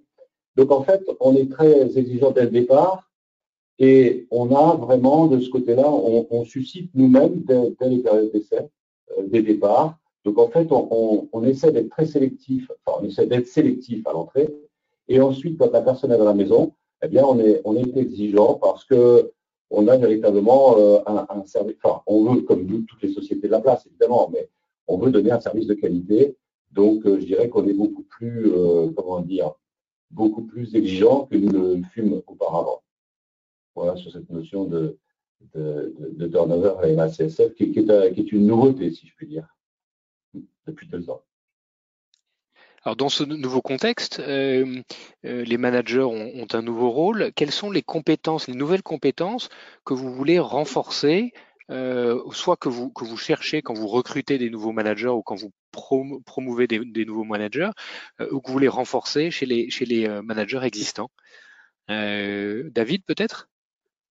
Oui, eh ben, le métier de manager, euh, manager de proximité, c'est un métier que je connais bien. J'ai eu l'occasion et le plaisir de, l'exercer euh, pendant, plusieurs années. Et, je sais que ce métier nécessite euh, de l'engagement, on en a parlé tout à l'heure, de l'initiative, parce que on est sur le terrain et il faut savoir s'adapter à, des situations qui sont pas forcément celles qu'on a imaginées et de la coordination parce que si on veut arriver au succès aujourd'hui, euh, on peut seul. Euh, c'est extrêmement compliqué d'y arriver et il faut savoir les bons points d'appui, le bon réseau euh, pour pouvoir réussir. Donc les, hommes et les femmes qui l'exercent aujourd'hui concilient à la fois une bonne compréhension des enjeux de l'environnement dans lequel ils évoluent, celui de l'entreprise, une écoute euh, de leurs équipes qui va être euh, vraiment déterminante. On parlait de soft skills tout à l'heure. Et puis un leadership pour convaincre, parce que pour faire l'alchimie entre les objectifs de l'entreprise et, euh, et l'écoute des salariés, il faut arriver à convaincre et aller sur, sur le terrain des salariés pour les amener avec soi. Donc le manager de proximité doit trouver ce bon positionnement entre les objectifs de l'entreprise et la prise en compte pour moi des attentes des collaborateurs. Alors pour répondre à la question euh, des compétences, hein, vu le nombre d'interactions humaines qui sont importantes dans ce métier, la maîtrise des techniques de communication, la prise en compte de l'émotion euh, euh, dans les décisions qui sont prises, l'assertivité sont des compétences qui sont importantes pour exercer ce, métier de manager de, proximité. Et moi, j'ai vraiment la conviction que c'est la pierre angulaire, hein, c'est une des thématiques voilà, des transformations actuelles par rapport à tout ce que je viens de dire. Benoît, chez, euh, chez GAN, Patrimoine, quelles sont les, compétences, les nouvelles, euh, parce que bien sûr on a toutes les compétences managériales, mais est-ce qu'il y a des nouvelles compétences que tu cherches à développer au sein de ton réseau ou que tu recherches dans les, nouveaux recrutements de managers? Moi, je, partage déjà le point de dire que le, manager intermédiaire, c'est la pierre angulaire euh, de notre réussite. pour moi, ce sont les gens qui font que notre entreprise réussit ou pas. Et du coup, on y est, nous, très attentifs très attentif effectivement à tous les profils. Et ce que ce qu'on essaie vraiment de, de, travailler aujourd'hui, c'est voilà, c'est des gens évidemment nous qu'on veut euh, intelligents, travailleurs, euh, organisés. Et ça, c'est c'est pas du luxe de le dire parce qu'on se rend compte que c'est un métier qui peut être très compliqué et que si on n'est pas organisé, on n'y arrive pas. Et pour bien s'organiser, il bah, faut quand même avoir une certaine forme d'intelligence. Donc c'est pas que des beaux parleurs et ça, c'est ça, c'est des trucs à l'ancienne, ça n'existe plus on a besoin des les gens qui réussissent, c'est ça. C'est des gens euh, vraiment qui sont intelligents, organisés, travailleurs, avec un gros leader, euh, un gros leadership. Et, nous, ce qu'on va chercher, puisque encore une fois notre modèle est un peu particulier, puisque c'est des chefs d'entreprise, hein, nos managers intermédiaires, qui dirigent des conseillers, euh, puisque eux-mêmes les, managers sont indépendants. Ben, ce qui se passe, c'est que finalement, il faut qu'ils aient une force de persuasion et il faut qu'ils aient une valeur ajoutée très forte, puisque sinon, de toute façon, il n'y a pas de lien managérial au sens strict euh, du, terme.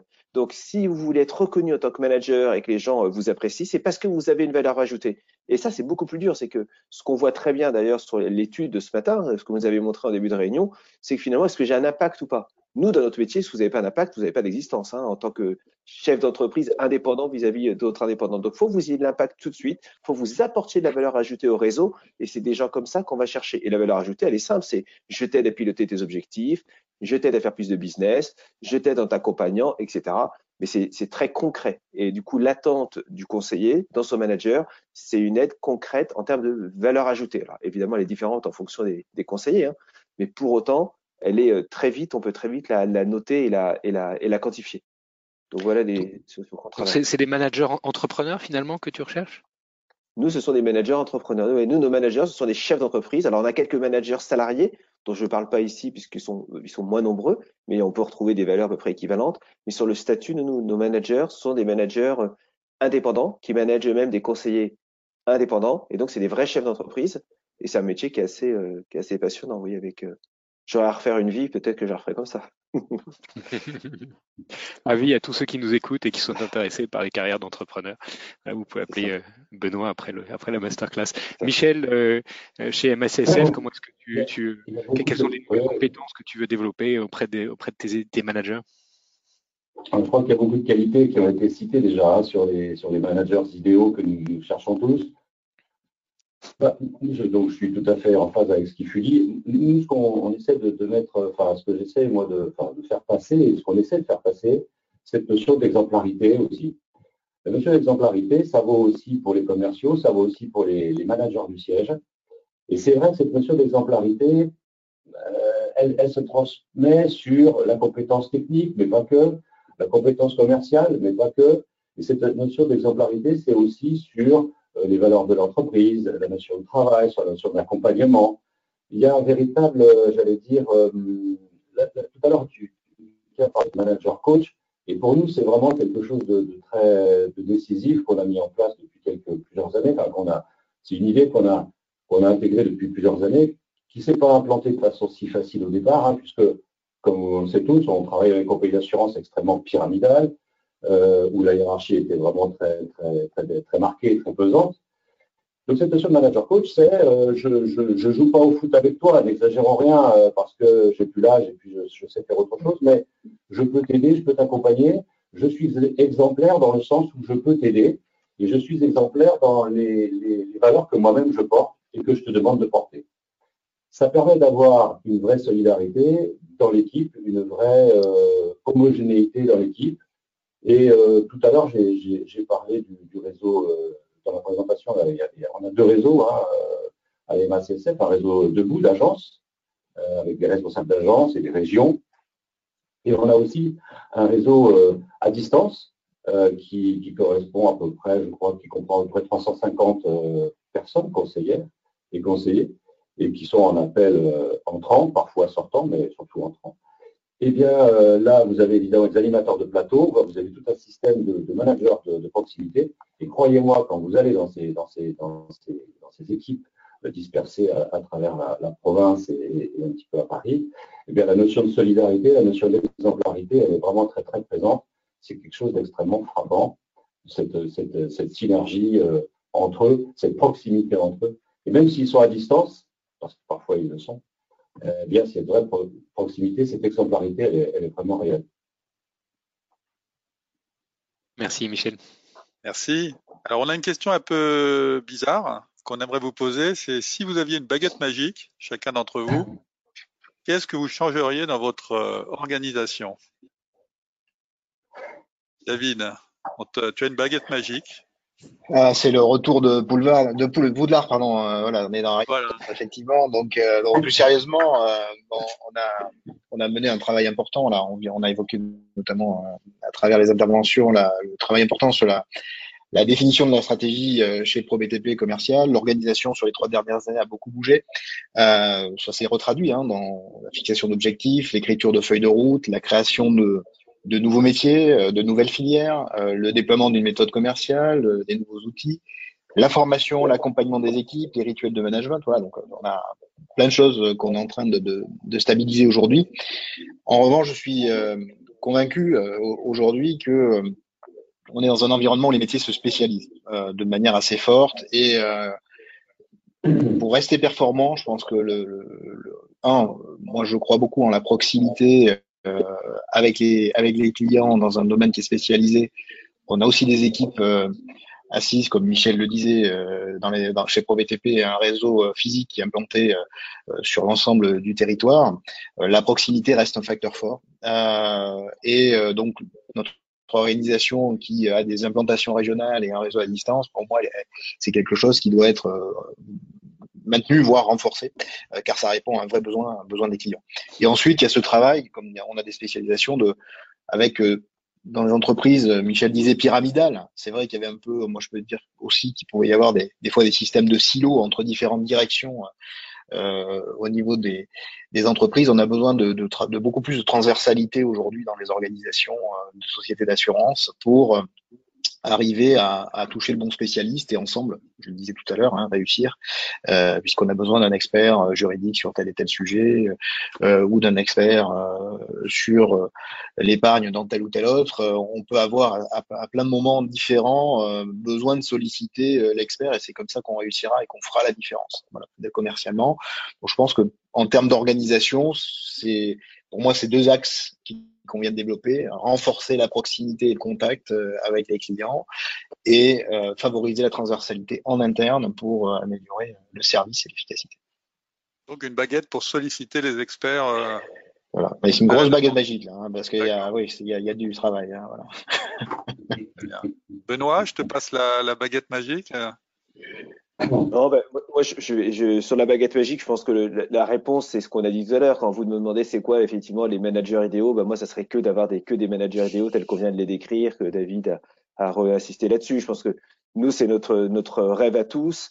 Et, et peut-être pour rajouter quelque chose, ça serait euh, la notion de confiance, parce que je pense que les gens qu'on a embauchés chez nous euh, sont pas là par hasard. Et que euh, de temps en temps, voilà, s'ils sont passés les trois, quatre mois ou les six mois, comme le dit Michel, où voilà, où ils se sentent très mal et qu'ils partent, globalement les gars sont bons. Euh, et à un moment, ça se joue aussi un peu dans la tête, ça se joue sur la confiance, etc. Et, euh, et moi, j'ai envie de dire, si on pouvait faire en sorte qu'ils euh, aient toujours super confiance en eux, voilà, pas trop de l'excès de confiance peut être dangereux, hein, mais s'ils avaient super confiance en eux, je pense qu'ils pourraient vraiment bien bosser. Et ça, c'est un, vrai argument de, réussite, à mon avis, pour un manager. Merci. Michel, la baguette magique Alors, je vais être prétentieux, présomptueux, je ne sais pas. Moi, pour l'instant, je ne changerai rien. En fait, aujourd'hui, depuis, je sais que c'est un peu présomptueux, Hervé, mais c'est depuis, depuis le, dernier plan stratégique, on a mis en place ce triptyque, hein, l'approche de, nos sociétaires, à la fois euh, les, conseils à distance, à la fois le réseau debout qui est sur les, tous les dossiers à valeur ajoutée, les dossiers les plus complexes, les dossiers qu'on traite en face à face, l'épargne, la retraite, la transmission, la prévoyance, etc., comme vous savez. Et puis le troisième volet qu'on a mis en place et qui, fonctionne très très bien aussi, c'est le volet Internet. Hein. On se retrouve euh, donc à la fois dans la souscription, mais aussi dans la gestion des, contrats par euh, les sociétaires eux-mêmes. Alors nous, on a un sociétariat, quand il n'est pas Bac plus 4, il est Bac plus 12. Donc fatalement, quand on, propose des, aménagements ou on pousse des idées ou des opérations spécifiques ou des, promotions sur Internet, on a pas mal de, on a pas mal de retours.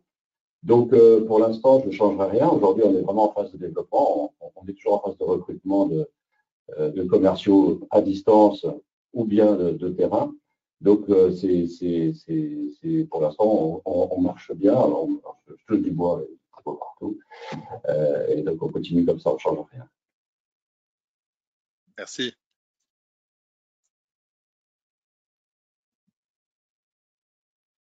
Alors, euh, euh, question suivante.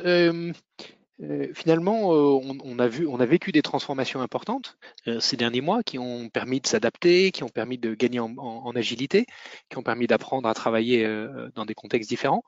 comment est-ce que vous voyez le rôle manager évoluer euh, dans, les, dans les prochains mois, les prochaines années. Euh, à quoi ressemble le manager du futur, le manager commercial du futur dans l'assurance? Euh, Benoît, tu veux commencer? Oui, alors merci. Moi, je pense que c'est un, manager qui gardera tout ce qu'on a dit auparavant.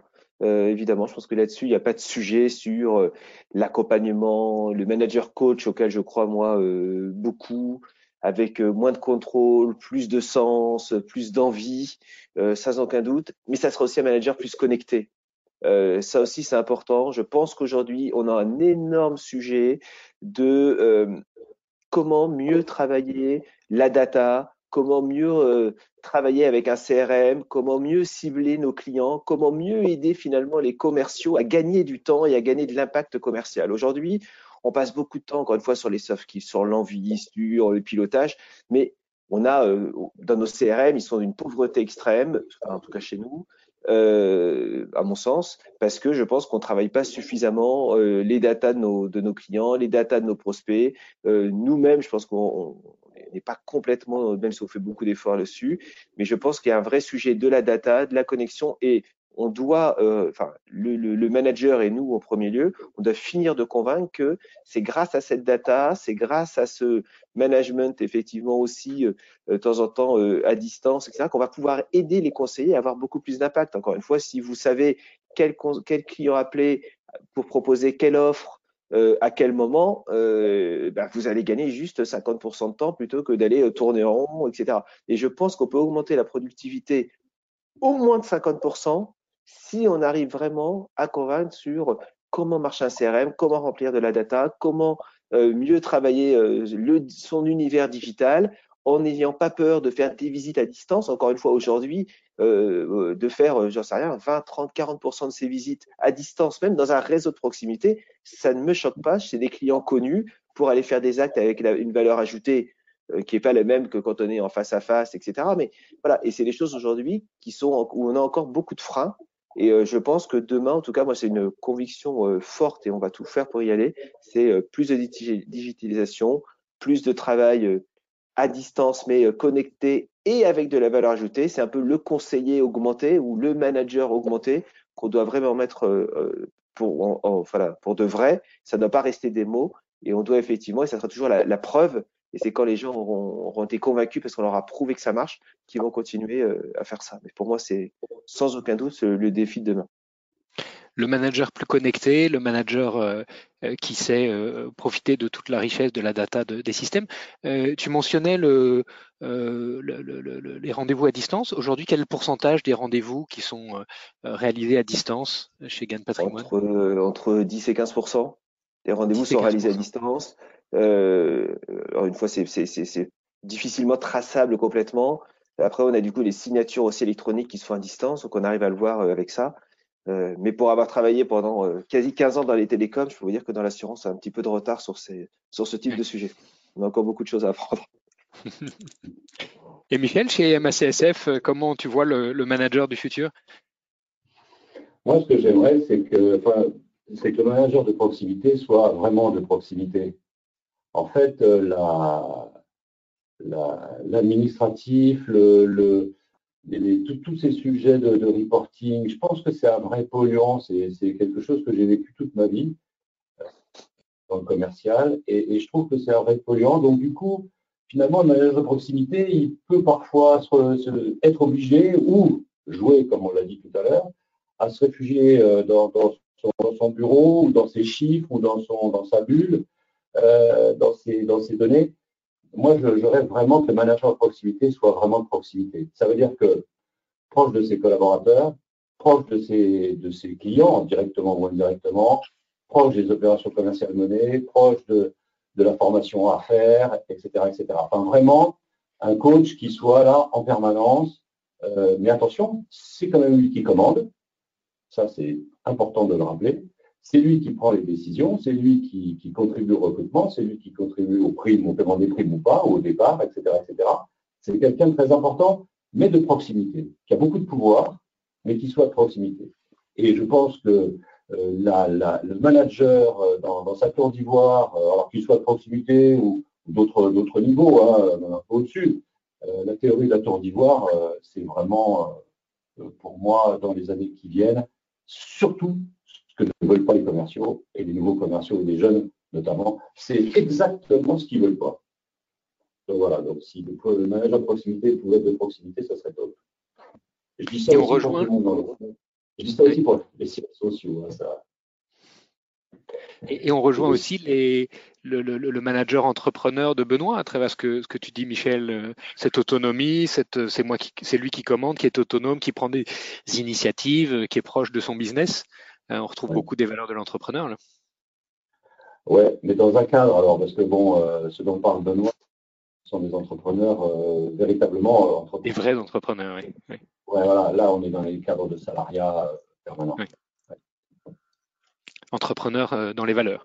Et, David, et, David, pour toi, le manager du futur, à, quoi va-t-il ressembler? Je, déjà, je rejoins ce que Benoît et, Michel ont exprimé. C'est vrai qu'il y a on, peut l'aspect technique et digital qu'évoquait Benoît, euh, c'est forcément un, indicateur qu'on qu'on doit prendre en compte. Pourquoi on voit que dans les études, le principal obstacle du manager aujourd'hui, c'est le temps. Voilà. Et, et, en permanence, il va devoir choisir et donc renoncer à une partie des missions au détriment des autres. Le fait d'avoir la capacité, avec une meilleure exploitation des data, d'avoir une meilleure visualisation euh, de, de, de, ses prospects, des clients, et d'aider ses équipes à être le plus efficace hein, pour produire le maximum d'effets euh, dans un temps euh, le plus réduit possible, je pense que c'est l'intérêt commun. Et donc, le manager de demain doit être à l'aise et on doit l'accompagner pour, si c'est pas le cas, la navigation dans les différents outils euh, digitaux qui vont lui permettre bah, d'être euh, complètement en, lien avec, avec ses équipes. C'est également important parce qu'on a vu avec le développement bah, de la visio notamment que les occasions de contact sont beaucoup plus fréquentes, ce qui permet un meilleur partage des bonnes pratiques et ce qui permet une meilleure efficacité à chacun.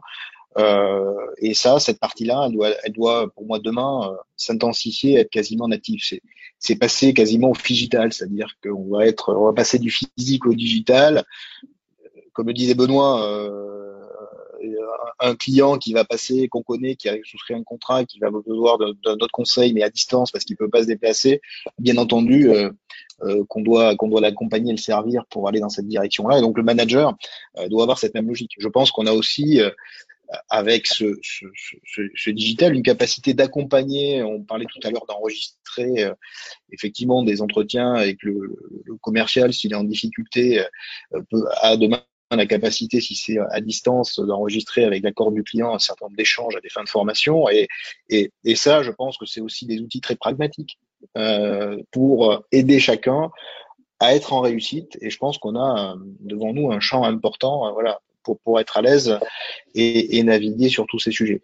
Mais je rejoins aussi, euh, même en tant que, on va dire, réseau, enfin, réseau salarié, hein, je pense que l'entreprise, la volonté d'entreprendre, moi en tout cas, c'est une, c'est ce que j'attends des managers aujourd'hui et demain encore de manière encore plus forte, euh, parce que euh, je considère que l'organisation et l'efficacité collective, elle sera d'autant plus forte que les initiatives, dans le cadre d'une stratégie. Hein, je rejoins Michel. Il y a un cadre effectivement euh, qui est plus qui est plus serré quand on est dans le monde du salariat que quand on est en, en tant que chef d'entreprise. Mais ces initiatives, elles sont clés pour réussir demain parce que ça va tellement vite. Si on passe par euh, X autorisation, euh, voilà, donc ça passe par de la souplesse, ça passe par euh, un manager qui doit accompagner ses équipes aussi dans cette prise d'initiative pour être le plus efficace possible. Merci beaucoup. Alors on arrive à la fin de notre, table, de notre table ronde et avec Roland, on s'était dit que ça serait intéressant que vous puissiez partager euh, ce qui vous inspire, partager auprès de, tous nos invités, euh, peut-être une lecture euh, sur le thème plutôt du management, mais une lecture, un personnage, une citation qui vous nourrit, qui vous nourrit dans vos dans vos activités. Benoît, tu as Ouais, alors après, on a tous finalement un peu des, des figures, des gens qui nous qui nous inspirent. Moi, j'ai toujours un petit peu trois, mais sur des aspects finalement euh, assez, euh, assez différents. Euh, moi, j'ai euh, les gens d'Amazon de, et Jeff Bezos pour son sens du client que je trouve merveilleux et, je me pose toujours la question. vous savez, Bezos, qui font quand ils font leur comex, il y a toujours une chaise vide dans le, la salle du comex et ils posent toujours la question dès qu'ils prennent une décision. Mais est-ce que, Monsieur le client, qu'est-ce que vous feriez à notre place? Et ça, moi, j'aime beaucoup cette approche-là parce que je pense que c'est quelque chose qu'on ne fait pas suffisamment et euh, quel que soit son client interne, externe, etc. Donc ça, ça m'inspire, tout comme Steve Jobs m'inspire beaucoup. Lui, plus pour sa persévérance. C'est un gars, il disait, c'est sa capacité à changer le monde, tout est possible, etc. Et de présenter toujours en bénéfice utilisateur, c'est ce qu'il faisait toujours, très marketing. Plutôt, il présentait pas un téléphone, il présentait un truc incroyable qui allait changer le monde, ce qu'il a réussi à faire au demeurant. Et ça, je pense, c'est un deuxième axe qui, me, qui moi, m'inspire beaucoup. Et puis quelque chose qui est beaucoup plus terre à terre, et moi, qui est un mec que j'adore pour avoir travaillé avec lui euh, pendant plusieurs années dans une vie précédente, c'est Aimé Jacquet, euh, qui est un gars, mais d'une simplicité extrême, qui est un paysan dans le bon sens du terme, quelqu'un de super pragmatique, et qui, pour lui, a toujours réussi à lier un esprit d'équipe. Et finalement, quand on réussit, et encore pire chez nous, j'ai envie de dire, c'est des gens individuels. Encore une fois, c'est des chefs, ce sont des chefs d'entreprise mais en même temps, ceux qui réussissent, c'est les belles équipes qui réussissent, c'est les managers qui ont réussi à fédérer l'équipe, à faire en sorte que les gens ont envie d'avancer, pas uniquement pour eux-mêmes, parce que ça c'est bien, mais ça s'épuise, mais pour aussi euh, la collectivité, l'équipe, etc. Et pour là-dessus, Aimé Jacquet, pour moi, est un, est un jeu vivant.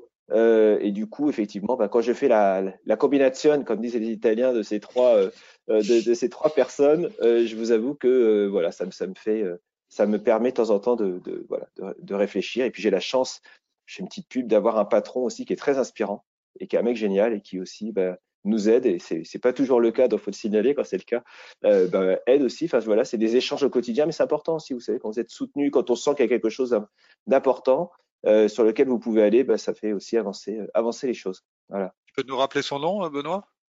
Non, non, je vais pas vous faire la pub, mais en tout cas, très beau le boîte, rejoignez-nous, vous verrez bien. on le connaît, on le connaît. Mais bah, vous le connaissez tous. David, une, euh, une, citation Oui, bah, euh, il y, a, y, a plusieurs, plusieurs, plusieurs, plusieurs inspirations. Moi, ce qui, ce qui est important aussi sur le, le thème de la, de la masterclass aujourd'hui, c'est effectivement le manager de proximité. Donc, en, en cohérence avec tout ce que j'ai pu développer, moi, ce qui est important, euh, c'est la prise d'initiative et la, la capacité d'oser. Donc, j'ai été, en cherchant il y a 2000 ans, hein, j'ai été chercher assez loin, mais une citation euh, et puis je vais revenir un peu plus près de nous après, mais une citation de Sénèque qui, euh, qui disait euh, que ce n'est pas parce que les choses sont, sont difficiles que nous n'osons pas, c'est parce que nous n'osons pas qu'elles sont difficiles. Donc, ce principe-là est, assez intéressant, dans tout cas ce que j'ai envie moi de transmettre comme une compétence clé pour les pour les managers de, proximité. Et puis plus près de nous, c'est quelqu'un qui est d'ailleurs intervenu dans des masterclass avec Laurent.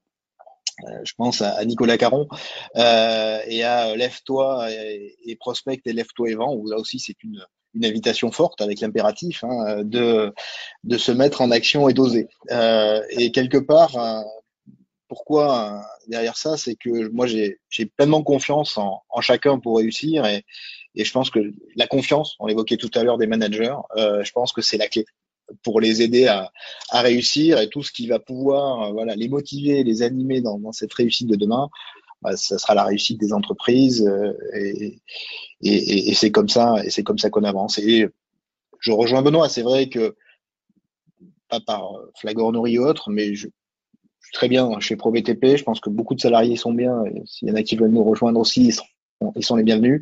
J'ai aussi euh, voilà, des, des, patrons qui, qui, qui sont qui m'inspirent et qui donnent beaucoup de beaucoup d'impulsion et qui donnent envie bah, de, de, se lever le matin et, et d'aller travailler avec le sourire. C'est ce que j'essaie moi aussi de transmettre aux managers de proximité euh, et aux managers avec lesquels je suis je suis en contact.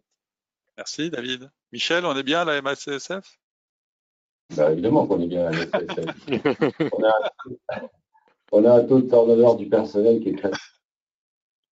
Ils sont fidélisants et puis qui sont fiers de travailler pour, un, pour, un, pour les professionnels de santé. Donc ça, c'est très, c'est très important. On les aime bien, ils nous aiment bien aussi, c'est très bien. Euh, par rapport aux personnages inspirants, moi, je, je, je, je trouve que moi, ce que j'aime, c'est les, hommes et les femmes politiques. Je les trouve absolument géniaux parce que chez eux, il y a tout. Il y a les, astuces, il y a les réussites, il y a les maladresses, il y a les coups tactiques, il y a les coups stratégiques, il y a euh, toute la partie, euh, j'allais dire, d'analyse sociétale. Des, des, ce sont de vrais influenceurs. Et, je trouve ça assez, assez génial de les observer. Parce que quand on les observe, on s'aperçoit que chez chacun ou chez chacune, il y a toujours de bonnes idées à prendre et qui peuvent servir dans, dans, nos, affaires, dans nos relations humaines. Et moi, je les trouve assez fascinants. Alors, il y en a des très, très grands hein, de, de politique, mais il y en a, je ne citerai pas de nom parce que pas de politique, c'est, en entreprise, c'est le BABA.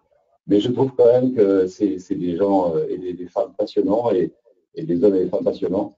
Et je crois qu'on on peut tous s'en inspirer euh, avec les bons et les mauvais côtés, évidemment. Merci beaucoup, Michel. Un immense merci à, à, à tous les trois. Euh, C'était un énorme plaisir de vous avoir pour cette table ronde pour parler de ce, ce sujet si important, euh, comme euh, tu le mentionnais, Benoît, de, du manager de proximité, qui est le, la pierre angulaire de la réussite des organisations aujourd'hui dans les paysages qui se transforment rapidement. Euh, merci Michel Bess, vous êtes le DRH euh, de MACSF. Merci Benoît Douzami, directeur général de GAN Patrimoine. Merci David Fagette, directeur du développement commercial de euh, ProBTP. On a parlé euh, du manager qui va devenir plus connecté, mais qui va garder toute sa proximité avec ses clients, avec ses collaborateurs. On a parlé du manager digital. On a parlé de comment ils se sentent aujourd'hui à travers l'enquête d'Hervé. on a parlé d'un nouveau modèle qui permet de structurer son approche euh, de l'engagement managérial.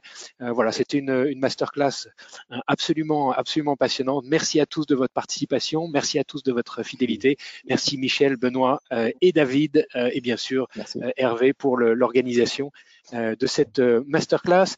Nous avons le plaisir la semaine prochaine d'accueillir Julien Brézin, qui est le directeur général de Great Place to Work, pour parler de l'après-Covid. Les collaborateurs sont-ils encore fidèles. Merci à tous de votre fidélité et à la semaine prochaine.